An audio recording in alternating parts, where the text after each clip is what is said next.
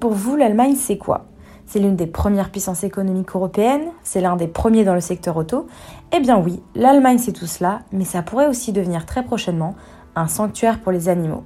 Le gouvernement allemand a annoncé qu'il souhaitait transformer 62 anciennes bases militaires à l'ouest du rideau de fer en réserve naturelle pour les animaux. Alors initialement, le gouvernement avait pensé vendre le terrain comme bien immobilier, mais heureusement, il est revenu sur sa décision et a choisi d'ajouter le terrain à ce que l'on appelle la ceinture verte européenne.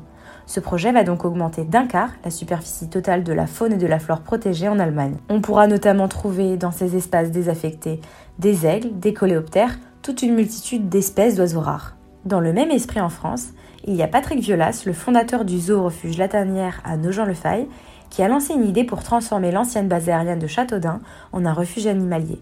Et cette idée originale, elle a interpellé le député Philippe Vigier, qui a promis d'y réfléchir, et si tout se passe comme prévu, le projet pourrait potentiellement voir le jour entre 2020 et 2021.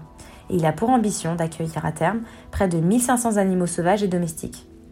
On sait que le développement exponentiel de l'économie ainsi que le réchauffement climatique tuent des milliers d'animaux. On peut espérer que grâce à des actions comme celle-ci, cela nous donne l'espoir que la transformation peut être une solution, une clé pour inverser la situation. Je voulais vous remercier d'avoir écouté le podcast Les bonnes nouvelles et excellente journée à vous.